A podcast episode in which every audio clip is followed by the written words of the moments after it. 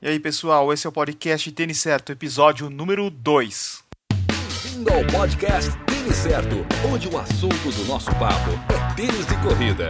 Agora com vocês, ele que esquece de ligar o GPS quando para no sinal, Eduardo Suzuki.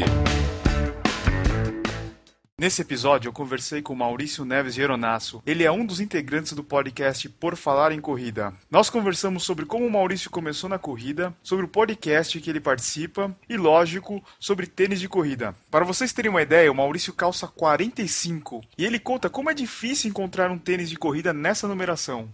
Fala Maurício, obrigado por aceitar o convite de participar desse podcast. O Maurício é conhecido como o corredor onipresente, porque ele está presente em todos os canais, como fóruns, blogs, podcast. E aí Maurício, tudo bom? Beleza, Eduardo. Eu que agradeço o convite aí, estou à disposição aí para a gente bater aquele papo sobre corrida. Legal. Eu nem lembro onde que eu, que eu conheci você, mas provavelmente foi na num desses podcasts ou num, num fórum, não, não tô lembrado agora, mas com certeza foi online, né, Maurício?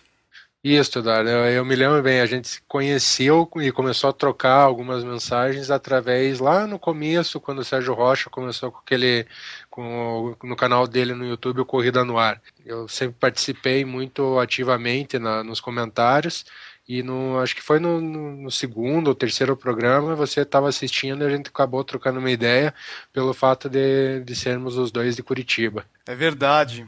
E a gente já chegou a fazer uns, uns trotes lá no Barigui, aquele trote levezinho que dá para dar uma, uma, conversada, né? Isso, foi através disso que daí a gente acabou se encontrando e acabando dando uma corrida junto lá no, no Parque Barigui, principalmente no sábado. É, isso que é bacana da corrida, né? acaba fazendo amizade e, e, e, a internet ela acaba facilitando isso daí, né? É, isso é muito legal, porque eu, eu através da corrida já conhecia muita gente, através dessa, né, como, como brincam que eu sou onipresente, que eu estou sempre ativo na, em, nos programas, em redes sociais, acabei conhecendo mais um monte de gente aí que só vem agregar o nosso círculo de amizade. Legal. É, Maurício, fala um pouquinho aí de como que você começou a correr, como que a corrida entrou aí na sua vida. Cara, é, o, o, esporte em si sempre foi muito, muito presente na minha vida. Ah, vamos, vamos resumir, em 2011 eu, eu, era praticante de artes marciais. Fazia boxe, é, chute boxe, jiu-jitsu.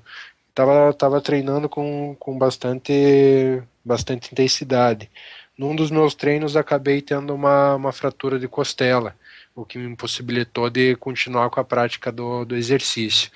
Para eu não ficar parado, eu comecei a dar uma, umas corridinhas pela rua. Ao lado na, da minha casa tinha uma praça. É, e eu comecei a, dar, a correr nessa praça. E quando eu vi, eu já estava fora da praça, correndo cada vez mais longe e me apaixonando cada vez mais pela corrida. Né? E isso aconteceu em 2011. Então a corrida é, é, é muito recente na minha vida, né? É, já faz o que, uns 4, 5 anos, né? 2011, esse ano vai fazer 4 anos, né? Que a corrida, anos. que a corrida que eu treino, corrida de rua, para propriamente dito. Mas você chegou, começou a correr e logo já procurou uma assessoria ou isso daí é mais recente? Não, Eduardo, eu logo que comecei a correr, eu comecei a me informar sobre o esporte que eu estava praticando. Tá? Isso sempre aconteceu, inclusive com outros esportes. Sempre está procurando, é, procurando me informar sobre tudo o que acontece dentro do esporte, qual que é a melhor prática. E em cima disso eu acabei me inscrevendo na, na prova de 10 quilômetros já na Maratona de Curitiba de 2011. Procurei ter a, uma experiência para ver a real importância desse esporte para mim. E a partir do momento que eu fiz essa prova, eu senti necessidade de buscar realmente um, um auxílio no, e, um foco maior no meu, no meu treinamento. Para quem não sabe, o Maurício ele faz parte do, dos integrantes do Por Falar em Corrida, junto com o Guilherme Preto, o Enio Augusto e o Newton Generini.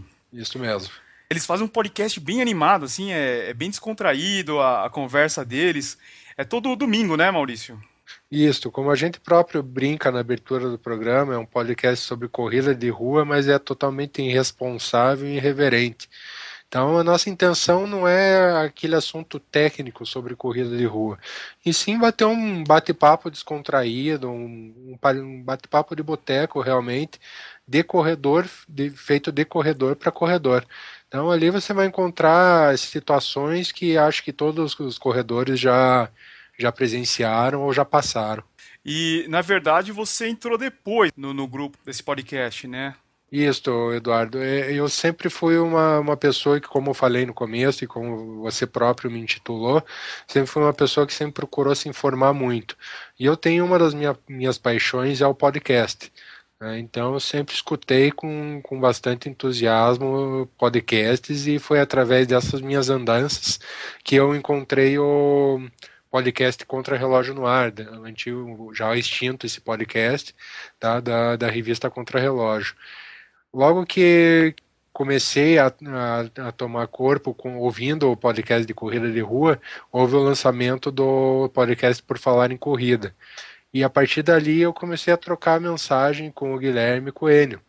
E praticamente todo o programa eu estava passando mensagem, sempre cobrava eles a questão do atraso do programa, sempre enviava suge sugestão de pauta. E isso deu-se muito pelo fato deles serem aqui de Santa Catarina. Então eles acabaram acabavam focando sempre nas, nas corridas das nossas, da nossa região, é, Paraná e Santa Catarina, mais propriamente dita a região sul. Acabei recebendo um convite deles o ano, acho que foi o ano passado, não me recordo, para gravar um, um, podcast sobre é, blog e corrida de rua. Participei desse programa sem pensar nunca em em gravar, em continuar gravando com eles. E daí, o ano passado, antes da Maratona de Curitiba, eles fizeram um, um podcast específico sobre a Maratona de Curitiba. A partir dali, houve o convite para eu fazer parte da bancada e estar tá com eles em todos os programas. Então, vai, vai, vai fazer um ano que eu estou com eles, gravando todo domingo e levando informação para quem escuta podcast e gosta de corrida de rua. Bacana. E recentemente o Maurício se tornou global. Que história é essa aí, Maurício? Todo é, mundo tá brincando na internet? É, essa é uma brincadeira aqui em Curitiba, é, aqui no estado do Paraná, na Rede Globo, no Globo Esporte Paraná, tem um quadro que era chamado Bora Correr, que depois disso se transformou no Eu Atleta Paraná. Aí toda sexta-feira tinha um quadro referente à corrida de rua.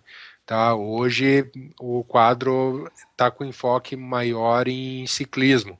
Então é um quadro que, que fala sobre os esportistas amadores tá? que praticam atividades físicas aqui na nossa região. Tá? O produtor desse quadro, Gabriel Amilco, ele já era meu amigo há muito tempo. E eu tive em 2012 um problema de saúde, tá? um problema no coração, e foi através disso que ele me convidou para fazer parte do, do quadro, fazer uma matéria para contar o meu, meu problema de saúde. Tá? A intenção era ter um quadro de dois, três minutos contando rapidinho o meu problema de saúde. Só que a gente acabou indo para a Ilha do Mel para participar do desafio da Butuca. E essa matéria saiu no Globo Esporte com uma duração de 12 minutos. então a galera brinca que eu ganhei um documentário na TV. Mas o teu negócio é prova de montanha ou asfalto? Não, Eduardo, meu negócio sempre foi e continua sendo prova de asfalto. Prova de montanha, devido ao meu problema de saúde, eu não tenho como fazer o controle da minha frequência cardíaca numa prova de montanha, devido, devido ao, ao terreno e o total sobe e desce o tempo todo na prova, né? É. Você tem uma prova favorita, é, meia maratona, então, a prova ah. que eu, eu, guardo todo guardo um carinho especial é a maratona de Curitiba. Tá. Porque foi a prova que eu comecei a correr, que eu fiz minha primeira prova de 10 quilômetros. Né, e eu acho o clima que envolve a prova fantástico, né? É. Foi minha primeira maratona. Né, então, a, a, maratona de Curitiba é a, a prova que eu não deixo de fazer nunca. É muito legal correr em casa, né? Ah, correr em casa, você sabe, né? É, é, é, o teu, é o teu terreno, né? O jardim de casa, né? Então você treina diariamente, você sabe o que, que a cidade lhe reserva, né? Agora vamos falar o nosso assunto aqui do, do podcast, que é tênis de corrida. É, eu já ouvi você conversando em outros podcasts sobre o, o tamanho do, do teu tênis, né? Que Isso. acaba virando um problema para você. Que número que você calça? É, Eduardo, eu calço 45. 45? Caramba! 45. Sempre foi um, um problema o tamanho do meu pé. E como é que você faz assim para encontrar esse, esse, essa numeração? Não é fácil encontrar aqui no Brasil, né? Não, Eduardo, eu sempre brinco que para encontrar um tênis novo eu gasto outro. Então eu sou aquela pessoa privilegiada que não pode nem olhar a vitrine. Eu entro na loja e pergunto se tem o um número. Você só fala 45, você não pode escolher o modelo, né? Não tem como, não tem como. Então é entrar na loja e perguntar se tem o um número. Na maioria das lojas é aquela mesma resposta, não tem. e como é que você faz normalmente? Você pega, você vai numa loja especializada ou você procura na internet? Olha, Eduardo, normalmente eu acabo focando algumas lojas mais específicas, as quais eu já comprei uma vez para ver se eles receberam algum novo modelo com a numeração que eu preciso, ou através da internet. Só que ultimamente tem sido difícil nos dois sentidos. Nem na internet, nem em loja física eu tenho encontrado o, a numeração que eu preciso. Tá. É, qual que é o modelo que você está usando hoje? Ó, o, o, tênis é, que eu mais me adaptei, que eu, eu, uso com mais frequência, é o Nike Pegasus. Tá? É, um, é um tênis mais. É, que a durabilidade dele para mim é, é maior, eu me sinto mais confortável usando ele. Tenho, já, já usei ASICS, já usei Olímpicos, já usei Adidas, tá? mas o, o que mais, mais me adaptei assim foi o Pegasus, justamente por eu não ter outro tipo de opção. Eu tenho que usar o que eu encontro. Como você não tem opção, então você é difícil você fazer um você variar o tênis, um tênis para tiro, um tênis para treino longo, né? É, geralmente é o mesmo tênis para para todo tipo de treino. O que acontece é quando o tênis vai ficando mais velho, eu vou deixando ele para tiro. Né? O tênis mais novo, eu vou deixando ele para treino longo. Essa é alternativa que eu tenho. Mas eu sempre que eu acabo encontrando algum outro modelo com a numeração, eu acabo testando. Tá? O Olímpicos foi um tênis que, que eu me agradei muito com ele. Né? O custo-benefício ótimo, só que a durabilidade dele não tava, não foi, é, não chegou nem perto do da Nike. É verdade. Uh, o Adidas, o, o, modelo que eu, que eu testei, não me adaptei. Uh, não tive outra opção no modelo. Uh, então é aquela questão. O ASICS foi o primeiro tênis que eu encontrei para correr, o Nimbus. Tá? Me dei super bem com ele, mas depois nunca mais encontrei. E ainda o modelo da ASICS eu tenho um problema porque o 45 ele me aperta, então eu tenho que usar o 46.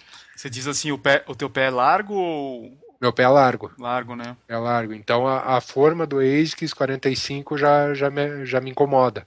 É. Eu já, já não consigo. O último tênis da ASICS que eu comprei foi o Nossa Tri, que é um 46. É, infelizmente a ASICS ela não traz para o Brasil a, a variação de, de largura, né? É, engraçado também que no site da, da própria Nike tá, eu tinha facilidade de encontrar minha, minha numeração hoje já não existe mais. Na internet é muito, tá sendo muito difícil também encontrar numeração. Tá. Tem algum modelo que você gostaria de experimentar e, e não tem no, no, no teu número? É aquela questão, Eduardo. Eu não, não posso me dar o luxo de escolher o modelo porque eu não vou encontrar. Então, é, se eu tivesse, eu experimentaria qualquer um. Eu não posso me dar o luxo de estar tá escolhendo. Tem que achar o número e comprar. Entendi. Essa dificuldade é só no tênis de corrida ou quando você vai comprar um sapato social também tem essa o dificuldade? O, o, sapato é mais, é mais fácil de, de encontrar. O sapato você encontra com mais, mais facilidade. Claro, é, é um modelo ou outro, mas acaba encontrando com mais facilidade. É, o problema é realmente com tênis de corrida. O, não só o tênis de corrida, como o tênis do dia a dia, né? É. E a gente também, como corredor, a gente chega num ponto do tênis, tem alguns dos tênis que, quando não estão muito judiados, se acaba usando no dia a dia. É. Mas é, a dificuldade é para o tênis de corrida e para o tênis de passeio, vamos assim chamá-lo. Tá. Você tem outros colegas que têm uma, uma numeração assim grande também? É, o meu irmão tem esse problema, meu primo, meu primo calça 47, 46, 47 também tem muito problema. Então é uma coisa já, já de família. Amigo, conhecido, eu não, não me recordo de, de lembrar de alguém que tenha a mesma numeração que eu. Então tá aí, talvez exista um mercado aí, pra, pelo menos na família Geronasso tem bastante venda aí de tamanho grande, né? É, eu acredito que não só na minha família, mas eu acredito que não, não seja somente um problema meu né, essa questão de, de numeração. Eu acredito que tenham outras pessoas que também têm o, tipo, o mesmo tipo de problema. E daí eu fico naquela dúvida: por que tênis de basquete você encontra com facilidade essa numeração? É verdade. Então, será que o, o, próprio jogador de basquete não quer, dar uma, não quer correr com um tênis mais, mais leve, fazer um treino de, de corrida? Então fica, fica essa dúvida também. Boa observação aí para os fabricantes, né? Quem quiser enviar alguma mensagem ou baixar algum episódio do, do PFC, como é que faz? Bom, a gente está tá com o site no ar, o www.porfalarencorrida.com.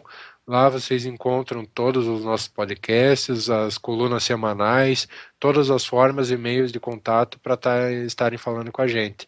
Aí aquela questão, eu eu tô correndo e andando pela internet aí.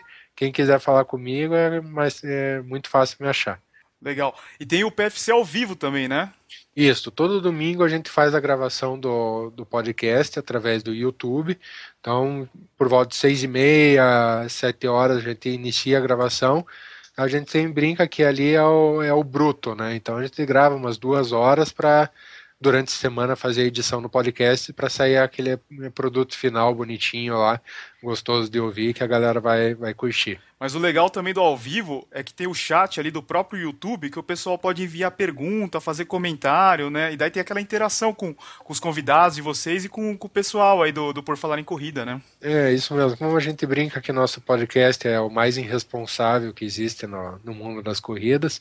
Então, se quiser dar um, bater um papo com a gente, fazer uma brincadeira, jogar a conversa fora, é só chegar lá na, na nossa gravação que vai ser bem atendido e bem recebido. Legal, Maurício. Valeu aí pela entrevista. Muito obrigado pela participação. Eu que agradeço, Eduardo. Estou à disposição aí no que for preciso e a gente se cruza aí em Curitiba para dar uma corridinha. Valeu, abraço. Abraço. Essa foi a minha entrevista com o Maurício Neves Geronasso do podcast Por Falar em Corrida. A minha ideia é postar os podcasts todas as terças-feiras. Eu estou planejando uma promoção bem bacana para a semana que vem. Ainda não vou falar do que se trata essa promoção. Ainda faltam alguns detalhes para eu fechar ela. Quem tiver alguma sugestão ou comentário, pode entrar em contato via Facebook, que é o facebook.com barra twitter.com barra ou pelo Instagram, arroba.